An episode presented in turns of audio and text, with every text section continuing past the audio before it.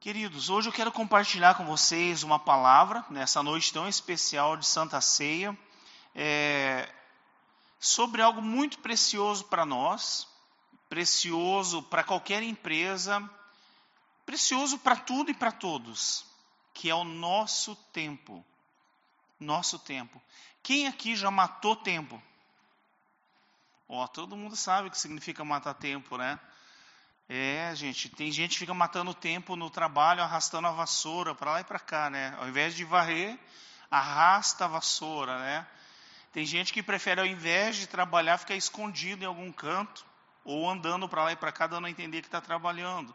Não é o caso dos irmãos aqui, eu sei disso. Mas dentro desse matar tempo, para a gente compreender a preciosidade do tempo, eu vou fazer mais uma pergunta. Quem aqui já matou aula? Quem já gaseou aula? A Manu não pode levantar a mão, né? O pai e a mãe estão ali atrás olhando. E a Tainá.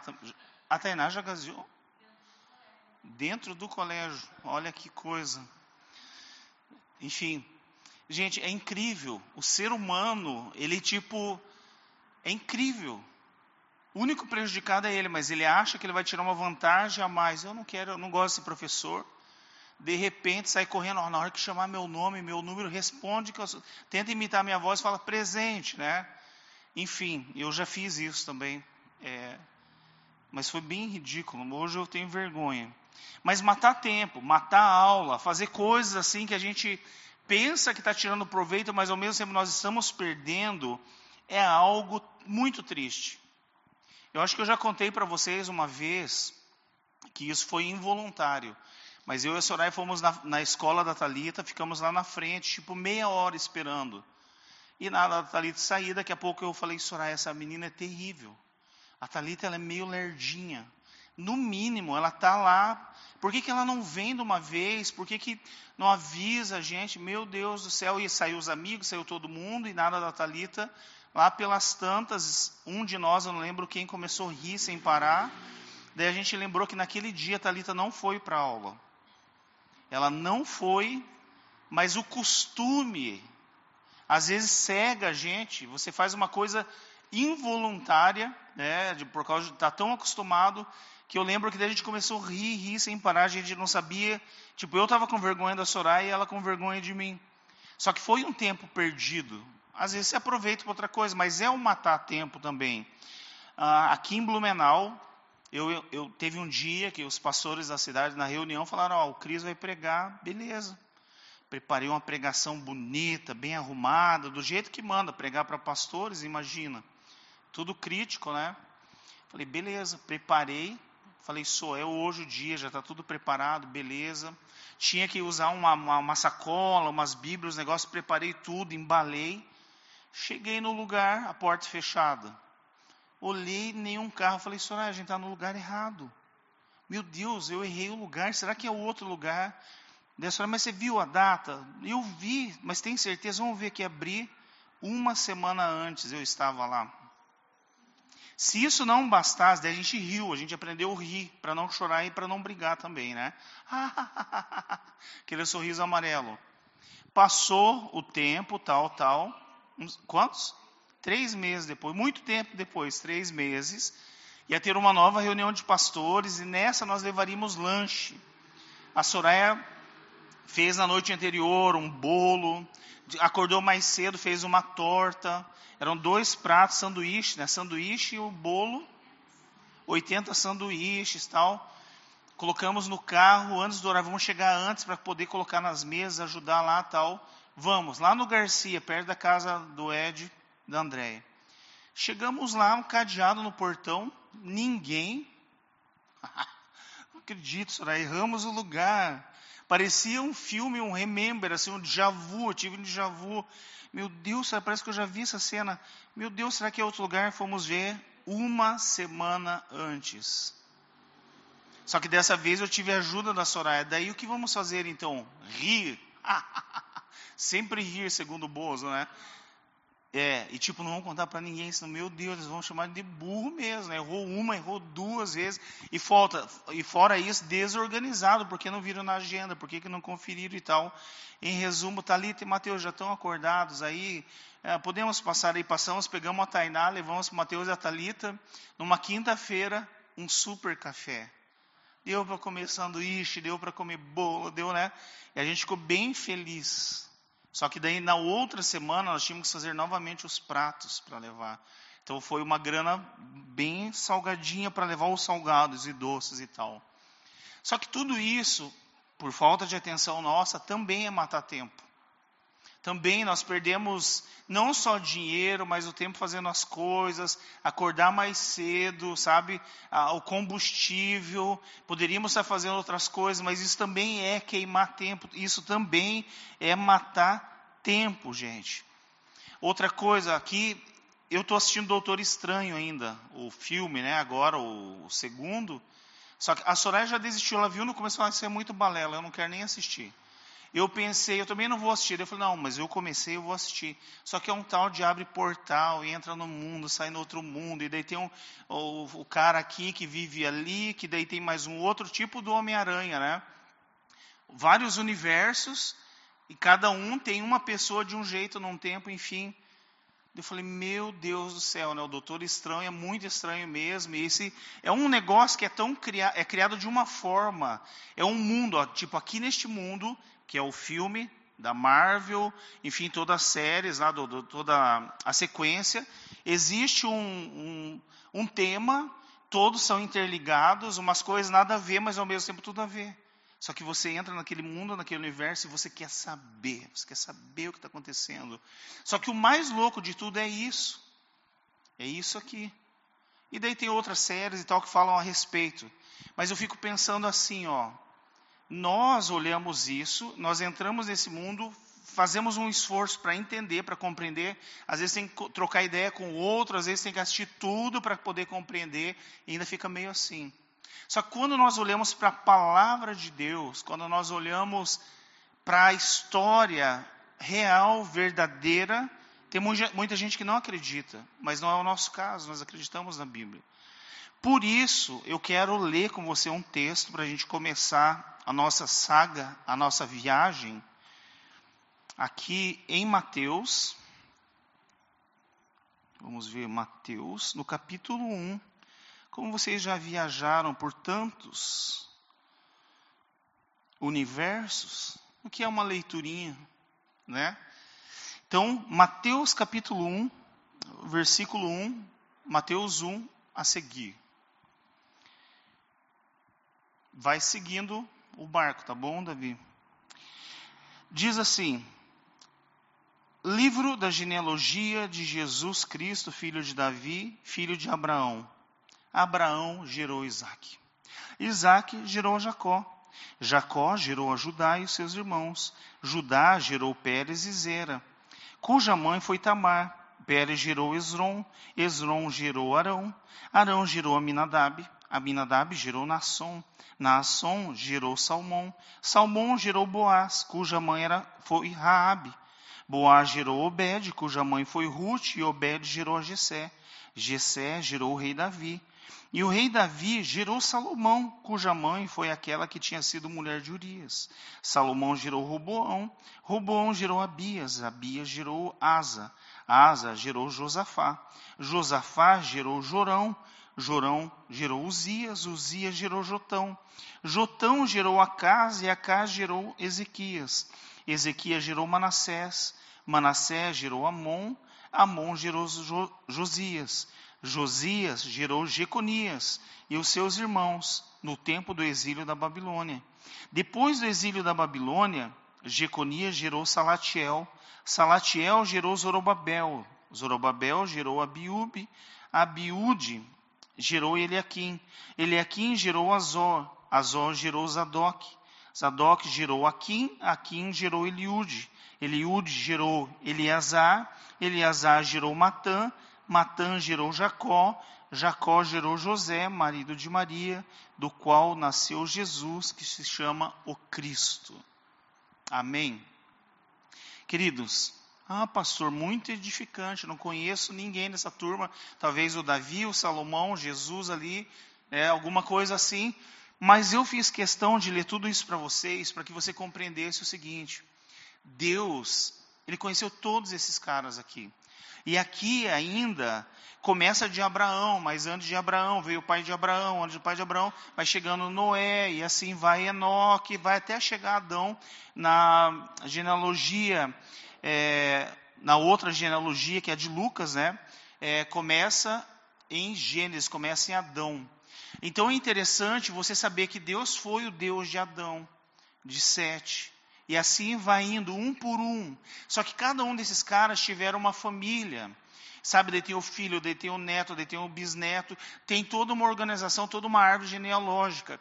E é interessante você saber que Deus foi o Deus de todos esses, esses caras. Então Deus estou, esteve em todo o tempo com cada um deles.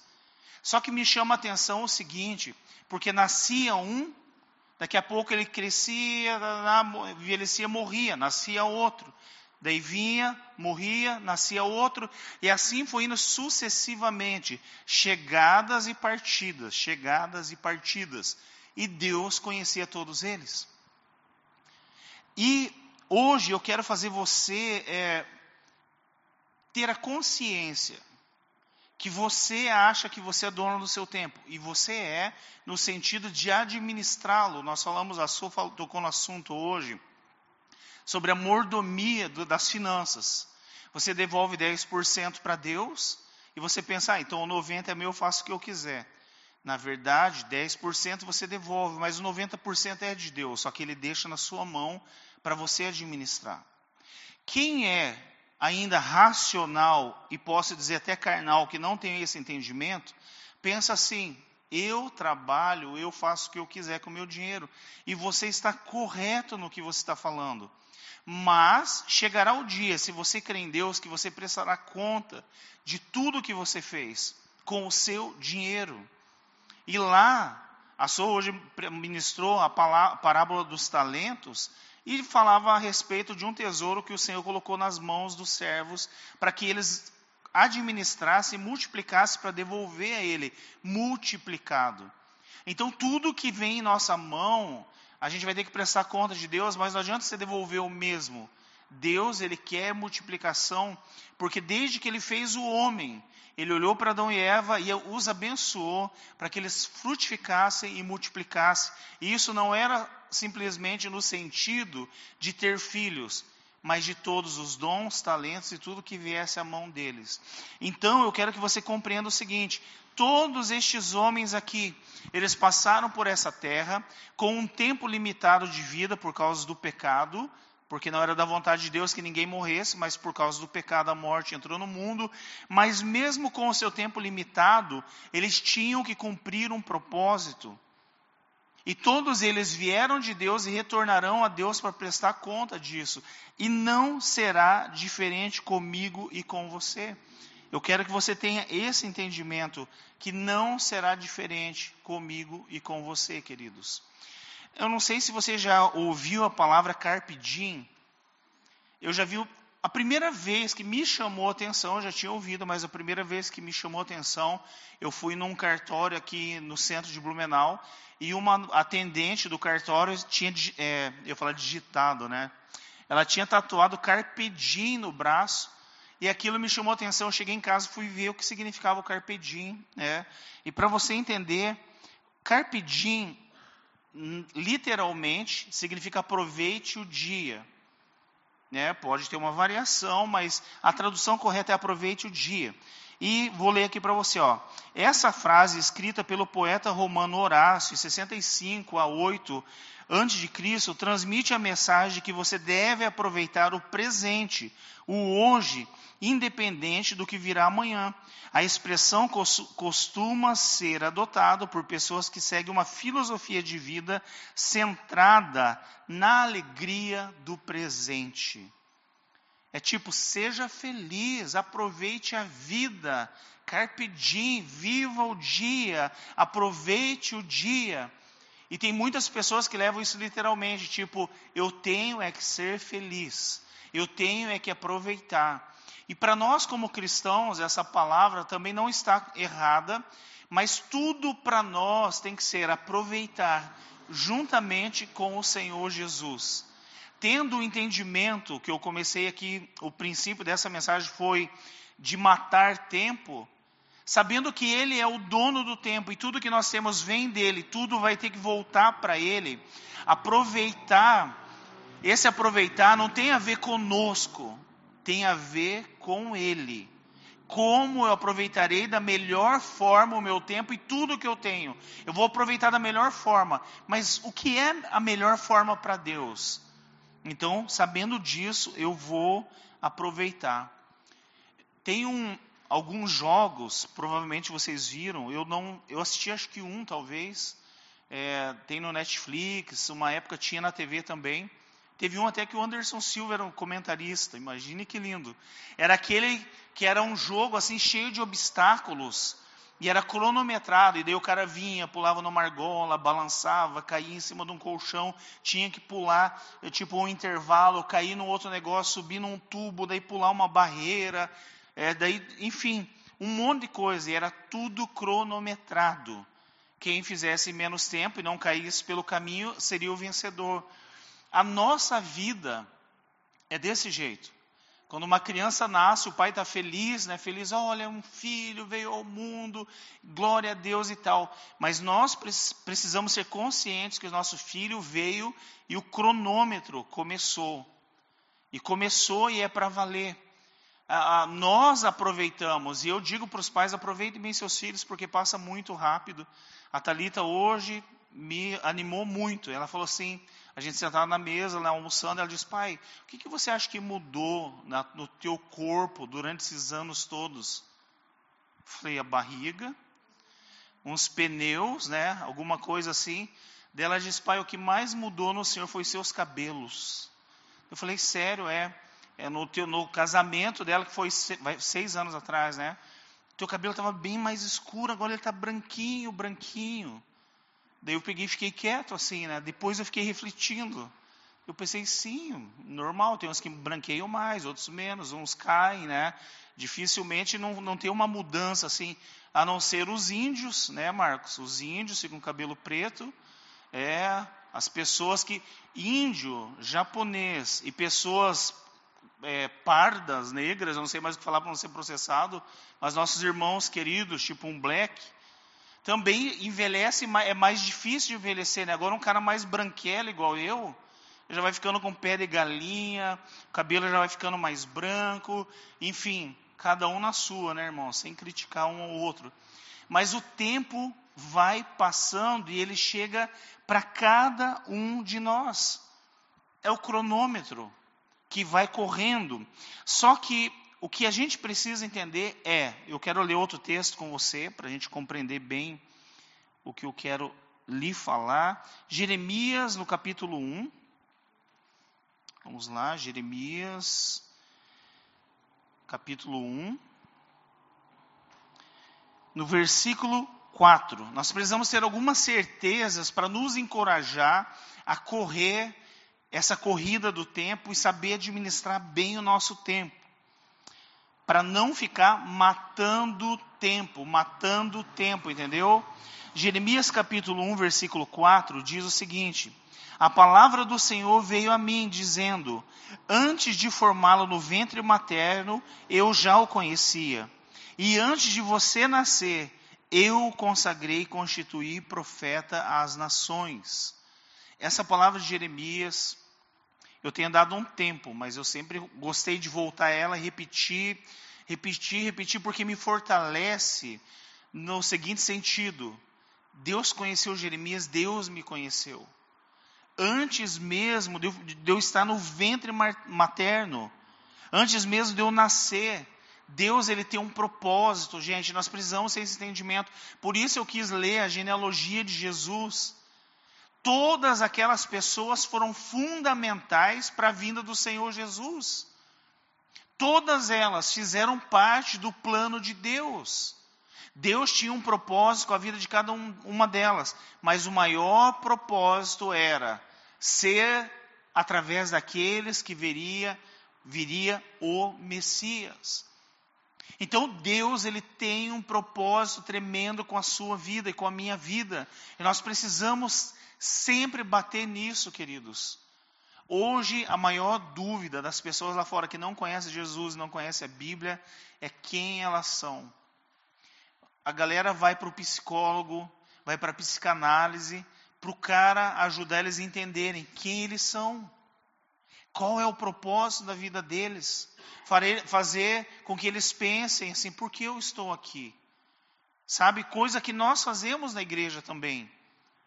Só que para nós tem que ser mais claro, sabe por quê? Não são todos psicólogos, psiquiatras ou psicanalistas que têm o um entendimento espiritual. Que não que tem, sabe, é, é, para onde apontar um caminho acaba tudo voltando-se para o homem. Tudo nos sentimentos do homem. Por que ele tem aquele problema? Por que isso? Por que aquilo? Mas nós entendemos que quando a pessoa tem um entendimento como um Jeremias, o Jeremias é conhecido como o profeta chorão. Ele passou maus bocados, queridos. Ele apanhou. Ele foi jogado dentro de um poço cheio de lama para morrer ele, ele profetizava para o povo se arrepender, porque senão a, o Nabucodonosor e a Babilônia iam invadir, detonar tudo, e o povo batia nele, repreendia ele. E ele chorava e ele se lamentava. Tem um livro, Lamentações de Jeremias, do qual ele sabia que o, a cidade, todo o povo ia sofrer as consequências. Mas o que firmava o Jeremias, sabe o que era? Ele saber que Deus disse, antes mesmo de você estar no ventre da tua mãe, eu te conheci, eu te escolhi, te separei como profeta às nações. Isso foi o que sustentou o profeta. E isso tem que servir de lição para mim e para você. Nós passamos lutas e provações, mas quando você sabe de onde você veio e quem foi que te fez e para onde você vai voltar, isso tem que servir de ânimo para você. Mesmo que as coisas contrárias venham, você diz para você mesmo: Eu sei de onde vim, eu sei para onde eu vou. Quero ler com você também outro texto que eu gosto muito de ler, que é o Salmo de número 139, no versículo 13. É muito importante isso porque você tendo esse entendimento, querido, você vai valorizar cada segundo da sua vida sabendo que você está aqui com um propósito e o tempo está correndo e você precisa saber qual é esse propósito. Salmo 139, 13. Davi diz o seguinte: Pois tu, me, tu formaste o meu interior, tu me teceste no ventre da minha mãe, graças te dou, visto que de modo assombrosamente maravilhoso me formaste. As tuas obras são admiráveis. A minha alma o sabe muito bem. Os meus ossos não te foram encobertos quando no oculto. Fui formado e entretecido nas profundezas da terra. Os teus olhos viram a minha substância ainda informe, e no teu livro foram escritos todos os meus dias, cada um deles escrito e determinado, quando nenhum deles ainda existia. Esses dois textos mostram para nós que Deus nos conhece, que Deus nos formou, que Deus nos gerou. E ainda, querido, eu me fortalece também, me anima a viver quando diz: E no teu livro foram escritos todos os meus dias. Quando a gente tem vontade de desistir, quando você está muito cansado, eu começo a entender agora, ano que vem eu vou fazer 50 anos, irmãos, vou, vou jubilar. Quando dá uma dor no joelho, uma dor nas costas, você sente que está ficando mais crocante, que você abaixa, começa a fazer aqueles barulhinhos de bolachinha quebrando. Você começa a pensar assim: meu Deus, já estou na metade da vida. E é uma coisa inevitável. Só que coisa que me anima é quando eu vejo pessoas idosas com vontade de viver. A questão não é vontade de morrer, saber que vai morrer, todo mundo sabe. Mas uma pessoa que não desiste. Hoje estava o seu nego e a, e a Claudete lá em casa. E eles, ele está com 65 anos. E eles viajam por tudo que é lugar. E onde eles chegam, ele pregam o evangelho. E eles passaram há oito dias aqui, junto com Marquinhos e a Lucélia, que estavam aqui conosco. É, e eles foram para Lages, eles ficaram oito dias lá. E eles ficaram na, numa pousada onde quem cuida são irmãs, freiras. Hã? Três irmãs. Três irmãs. Só que ele falou assim que dava mais de mil anos somando todo mundo junto ali, tirando ele e a mulher dele. Falou, mas olha, tinha uma que cuidava da horta, tinha 87 anos, né? Tinha uma outra lá que cuidava da limpeza, e ele foi falando, era tipo 79, 84. A mais jovem tinha 74 anos. E eles falaram assim: não paravam. Eles iam fazer a comida deles, a irmã vinha e dizia assim: ó, se você quiser, tem a horta que a gente faz ali. Uma senhora de uma horta que elas cuidam. Sabe, então era uma coisa assim, eles ficaram admirados. Só que mesmo assim, foi o que eu falei, eles também animados, pregando a palavra, trocando ideia com as irmãs. Antes de ir embora, elas falaram para eles assim: vocês podiam orar por nós? E ficaram tristes quando eles foram embora, porque eles levam a presença de Deus assim, é tremendo, tremendo. Então, em resumo, queridos, viver é questão de saber de onde você veio. É saber que você tem um propósito. E quando você confia que você não vai morrer antes do tempo que Deus tem determinado para você, você vive a vida. Você não tem medo ah, o Covid, ah, eu tenho medo de acidente, eu tenho medo de me matar, eu tenho medo de. É claro que ninguém vai ficar se expondo, mas você vai viver a tua vida normalmente, crendo naquele que te chamou. Se você estiver firme na palavra, no temor do Senhor, o Espírito Santo de Deus irá te conduzir. Amém, queridos? Tem mais um texto que eu quero ler aqui para vocês. Ah, eu vou pegar aqui Deuteronômio, capítulo 34. Deuteronômio, capítulo 34, versículo 1.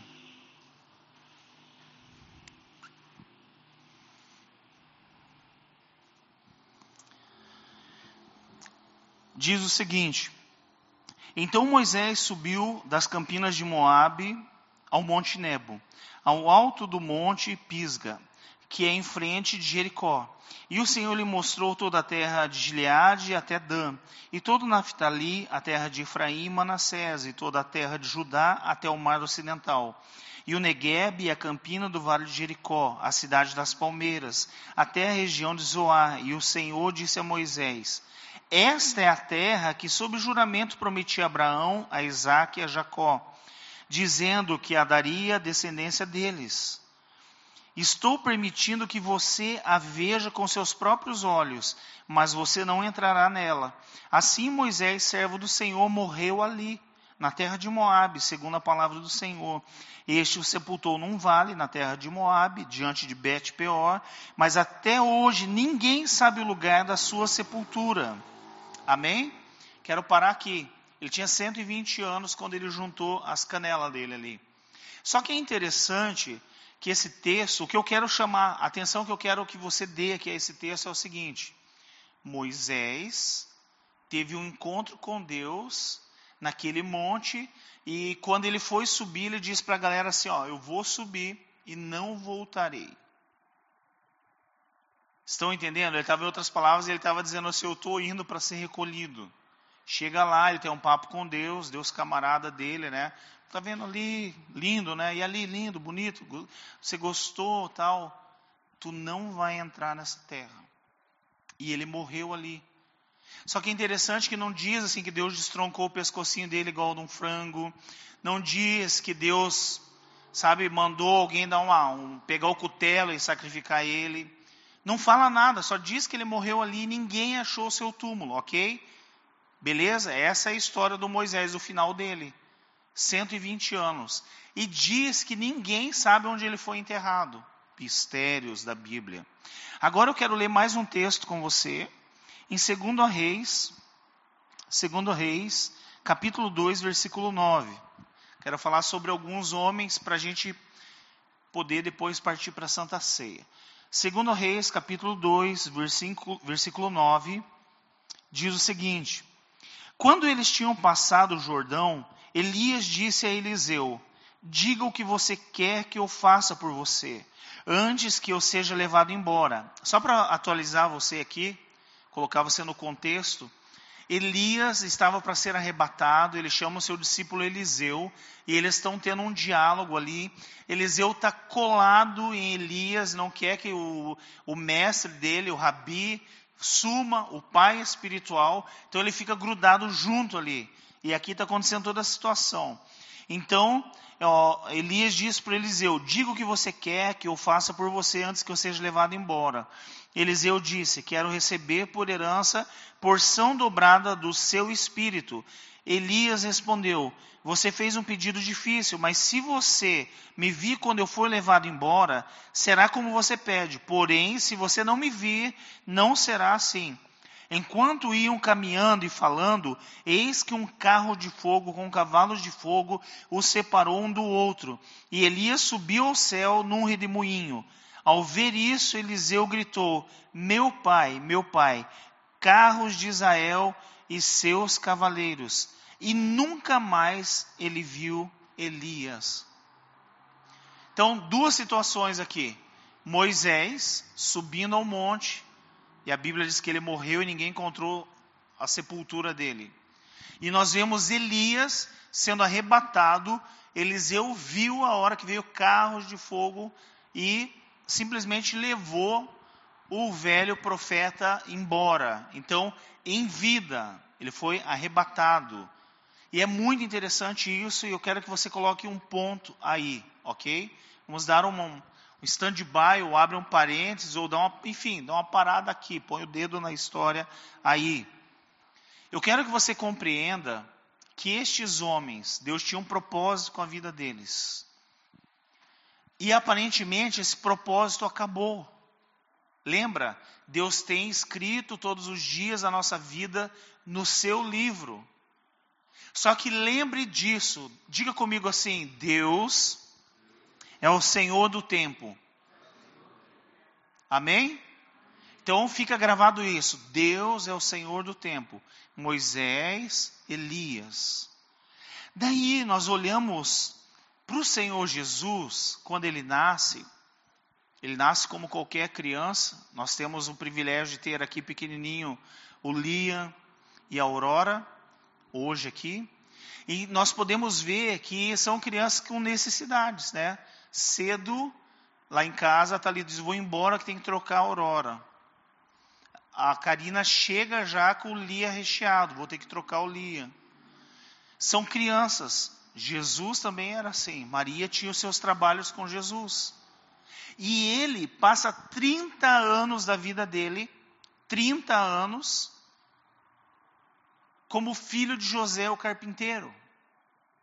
Tem o texto que diz assim, ó, que Jesus, ele abriu mão de todo o seu direito, de tudo, de toda a sua glória, ele se despiu da sua glória, se despojou da sua glória, dos seus direitos, tornou-se homem, habitou entre nós, foi tentado em tudo, em nada pecou.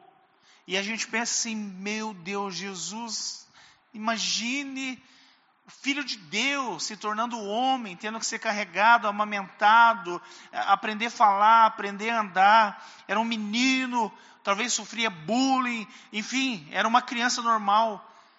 Só que o que mais me chama a atenção do abrir mão do seu poder é ter que ficar 30 anos, 30 anos no meio da galera, no meio dos irmãos, os irmãos na família, necessidades, trabalho, acordar cedo, ir na sinagoga, enfim, sendo Deus, mas dentro do tempo do Senhor, não do nosso cronos aqui, mas dentro do Kairos de Deus, a eternidade, que é de eternidade a eternidade. De repente, Deus, através do seu filho, ele vem e dá 30 anos da vida dele como um homem aqui. Para mim, essa foi a maior doação. 30 anos. Depois disso, ele começa o ministério dele, que levou três anos. Só que desde o princípio, Jesus sabia qual era o propósito. Lembra que nós lemos ali de Jeremias? Ele lia Jeremias. Lembra do Salmo 139? Ele lia Salmo 139. E quando ele começa o ministério dele, ele começa a soltar as coisas. Ele diz assim: que Abraão viu o dia dele e se alegrou. Em outras palavras, o próprio Espírito Santo trazia dentro dele quem ele era. Durante o Antigo Testamento todo ele andou, ele esteve.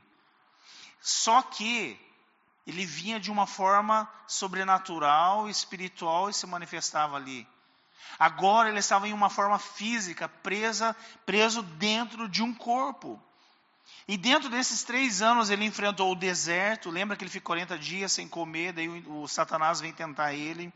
Nós vemos ele no meio dos religiosos, azucrinando a cabeça de Jesus. Nós vemos Jesus no jardim do Getsemane, passando aquele momento assim, está chegando a hora, suando sangue, o anjo vindo falar com ele, e nós vemos Jesus também na cruz. Mas tem um momento que eu quero ler com você que me chama muito a atenção, que é em Mateus no capítulo 17. Mateus capítulo 17.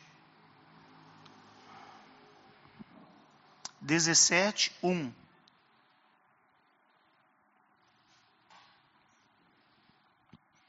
Diz assim: Seis dias depois, Jesus tomou consigo Pedro e os irmãos Tiago e João e os levou em particular a um alto monte, e Jesus foi transfigurado diante deles.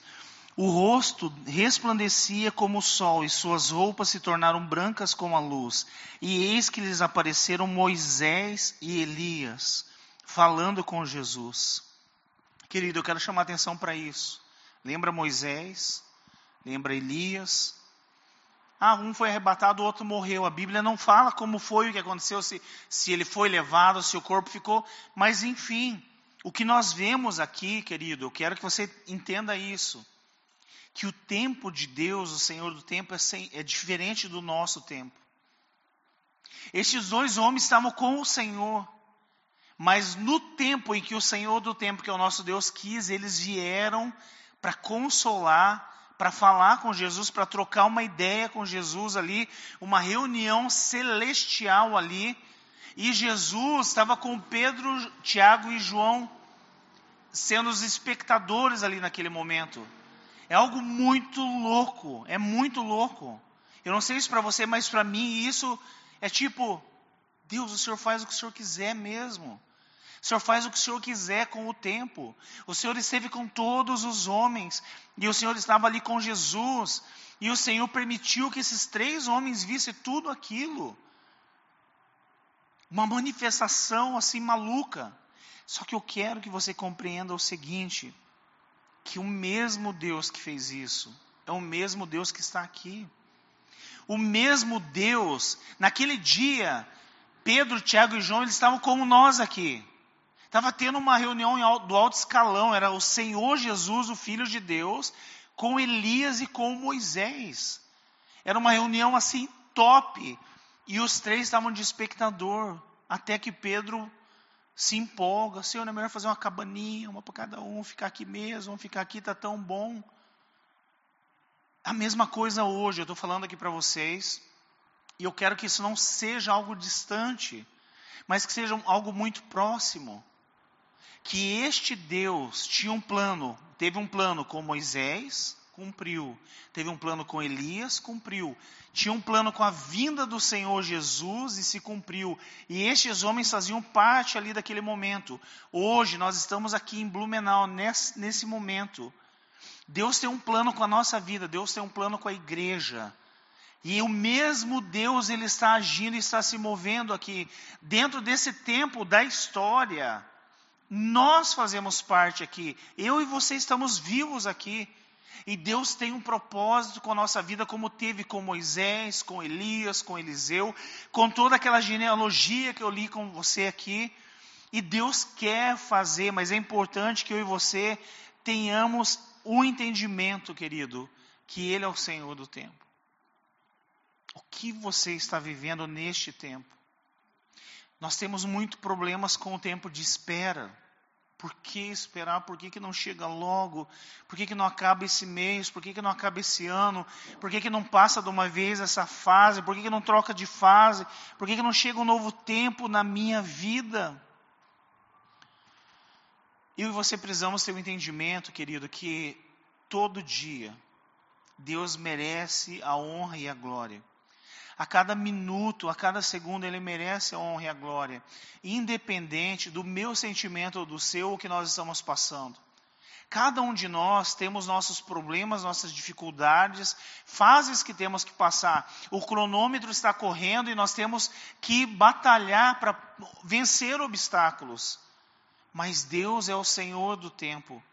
E nós precisamos ter o entendimento que tudo que nós passamos, e às vezes parece que é tão demorado quando é coisa difícil, quando é bom parece que passa tão rápido, tudo acaba rápido, não é? Se a palavra é boa, meu Deus, por que, que já acabou? Se você vai viajar, meu Deus, parece que terminou. As férias já acabaram, agora quando é trabalho, quando é luta, quando é dificuldade, parece que o negócio é esticado, é prolongado. Mas eu quero, mais uma vez, falar para você, se você estiver conectado, querido, com o Senhor do tempo, Preste atenção. Não foi fácil para ninguém. Moisés, ele teve que fugir do Egito. Moisés ficou 40 anos no deserto. Moisés ficou 40 anos, daí ele voltou, pegou o povo e tirou. Ficou mais 40 anos aguentando um povo murmurador. Que às vezes ameaçava ter querer matar ele, apedrejar, acabar com ele. Elias, ele enfrentou profetas, matou, Jezabel perseguiu ele, ele fugiu, ele estava em depressão. Jeremias, Isaías morto, cerrado ao meio. Tantos outros homens. Olhando para os discípulos de Jesus, eu quero que você compreenda que eles tinham um certo momento em que eles estavam passando por uma luta, por uma dificuldade, e eles tinham o mesmo sentimento que eu e você temos hoje. O mesmo. Hoje nós estamos lendo sobre a vida deles, mas acredite no que eu estou te falando. Eles passaram o que nós passamos e alguns passaram coisas piores. Mas o Senhor tem os nossos dias contados. E o que nos aguarda é muito melhor Paulo diz que as tribulações que nós passamos não se comparam ao que Deus tem preparado para nós, a nossa vida futura, a eternidade. Por isso nós precisamos, em primeiro lugar, saber que o Senhor do tempo, que é o nosso Deus, ele está no controle. Saber que nós precisamos administrar o nosso tempo porque o cronômetro está correndo e nós não estamos aqui a passeio nessa terra, simplesmente passeando e fazendo o que nós queremos aqui. O objetivo de estar na igreja, servir a Jesus, não é só que Ele resolva os nossos problemas. Gente, isso que é o triste, tem muitas pessoas por aí buscando a igreja só por causa dos seus problemas. E tem homens, infelizmente, se aproveitando porque as pessoas estão precisando de ajuda sendo que a igreja é o local onde nós nos reunimos, nos aperfeiçoamos na palavra, entendemos qual é o propósito do Senhor para a nossa vida e nós vamos atrás para que esse propósito se cumpra. Então, hoje, o próprio Deus, o próprio Senhor Jesus, da mesma forma que Moisés e Elias apareceram lá para Jesus, Hoje Ele não manda eles aqui falar conosco, Ele nos deu o próprio Espírito Santo para que estivesse comigo e com você. Nós temos uma hora de chegar e nós temos uma hora para partir. Quando eu ficar mais velhinho, mais perto, que cada dia a gente vai chegando mais próximo, eu quero ser um idoso sábio eu quero ajudar as pessoas que estiverem próximas a mim com os meus conselhos e com o que eu puder ainda. Mas eu quero me preparar para me encontrar com o meu Senhor. Esse é o objetivo de uma pessoa sábia. Não é me aposentar e comprar uma casinha na praia, não é pecado nenhum, mas o meu objetivo, queridos, é servir ao Senhor onde eu puder, como eu puder, e aguardar a volta dele. A Santa Ceia fala sobre isso. A Santa Ceia fala de enquanto eu viver, eu faço tudo eh, apontando para a cruz, a salvação, a morte de Jesus e aguardando a volta dele. Ou se eu morrer, eu também vou aguardar a volta. Eu e o Everal estava falando ali agora há pouco sobre a, sobre a ressurreição. Quem morrer, gente, no tempo de Deus, a eternidade, a Bíblia diz que é como fechar e abrir de olhos, porque não é o tempo igual aqui. Tem que esperar quando falece algum parente. Ah, eu queria tanto estar com eles. Quer morrer? Não, não quero morrer. Mas, mas quanto tempo eu vou ter que esperar até a volta de Jesus eu morrer? Não sei. Pode ser 30 anos. Meu Deus, vai demorar. Enquanto a pessoa que já foi, ela dorme. Tem uma música, que tem um poema que a gente gosta do Oficina G3, que fala de alguém que morreu e está ali descansando. Fala sobre o ócio e o labor. É, e daí diz que a pessoa que morreu está ali parada, descansando, tranquila, calma. E realmente é desse jeito. Nós corremos, nós nos preocupamos. Quem foi é como um fechar e abrir de olhos. Amém? E tem gente que quer perturbar os mortos ainda, né? Eu quero falar com ele para ver que. Deixa ele. Deixa ele com o Senhor, criatura. Cuida da sua vida. Eh, Davi mesmo diz: nós é que temos que nos preparar para se encontrar com aqueles que já foram. A gente estava escutando, até a nossa conversa foi porque estava uma canção aqui de uma cantora, uma voz assim que era uma potência, fazia tremer os vidros. E ela foi, deu virar falou: ganhou, chegou antes. Para nós aqui o nosso lema é essa: ganhou, chegou antes, foi promovido aos céus. É isso aí. E a gente que está aqui que tem que ralar, pagar conta, né? tem que correr, tem que fazer um monte de coisa. Somos nós, junto com o Senhor do tempo. Amém, queridos? Então, quando nós chegamos a, a essa terra, eu não lembro como foi. Da Adriana eu lembro. Roubei a chupeta dela, minha mãe comprou e eu roubei a dela. Quebrei a minha e peguei a dela. Três anos e eu lembro disso, gente. Mas eu lembro quando ela chegou. Eu chegamos. Eu cheguei no dia 27 de agosto de 1973. A minha partida vai estar na lápide. Aqui jaz um homem bonito, lindo, ungido do Senhor. Mas temos a hora de chegar. E quando nós chegamos, nós chegamos por Deus. Diga comigo assim: quando eu cheguei nessa terra, eu estreiei.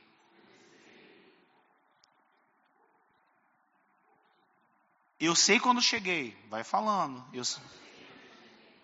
Mas o partir, eu não escolho. Mas para onde eu vou, eu posso escolher. Você concorda comigo? Chegamos, tem a data da chegada, carimbado. Partir, não sei, Deus sabe, mas o destino eu posso escolher é saber de onde vim, para onde eu vou, caminhar com o Senhor do tempo. E Ele vem, porque Ele prometeu. E Ele disse: Eis que estarei convosco todos os dias. E eu quero terminar dando uma de filósofo inteligente. Olha só, tem uma frase que diz assim: Veni, vide, vice. A tradução é vim, vi e venci. Essa frase é atribuída pelo historiador Plutarco 46 a 120 depois de Cristo, ao líder político Júlio César, que viveu de 100 a 44 a.C. Após a vitória na batalha contra o exército do reino do Ponto, em 47, César teria escrito uma carta ao Senado romano dizendo: Vim, vi, venci. Quem já estudou a história de Roma e o Júlio César, sabe que a vida dele foi uma desgraça. Tirando as conquistas de qualquer homem, diante dos homens, ah, foi um grande conquistador, mas a vida pessoal dele, uma tristeza. Agora, Jesus, ele pode dizer: Eu vim, eu vi, eu venci. E é isso que Deus espera de mim e de você também. Eu vim, eu cheguei, eu vi, trabalhei, lutei, corri, fiz para o Senhor e eu venci. E esse venci tem a ver com o que a Tali pregou a semana passada, né? Que quando Jesus diz eu venci o mundo, e quando também Jesus disse na cruz está consumado, ele já fez todo o trabalho. A partir do momento que nós estamos no Senhor, nós somos mais que vencedores. Amém, queridos? Amém? Você quer aproveitar bem o teu tempo, o tempo da sua vida? Você quer passar o tempo da sua vida se lamentando ou você quer ter a consciência que o Deus Todo-Poderoso, Ele está com você? Que Jesus Cristo já venceu a morte, já venceu o diabo e Ele tem o melhor para você, querido, o Senhor do tempo. Então, eu termino essa mensagem dizendo para você o título. Chega, queridos, de matar tempo. Chega de enrolar. A gente veio com uma missão e você já sabe como é essa missão. É viver para o Senhor em tudo, tudo, tudo, tudo. Amém? Feche seus olhos, quero orar por você. Pai, no nome santo de Jesus Cristo, nessa noite, eu quero colocar, Senhor, todos esses meus irmãos diante da tua presença. Quem somos nós além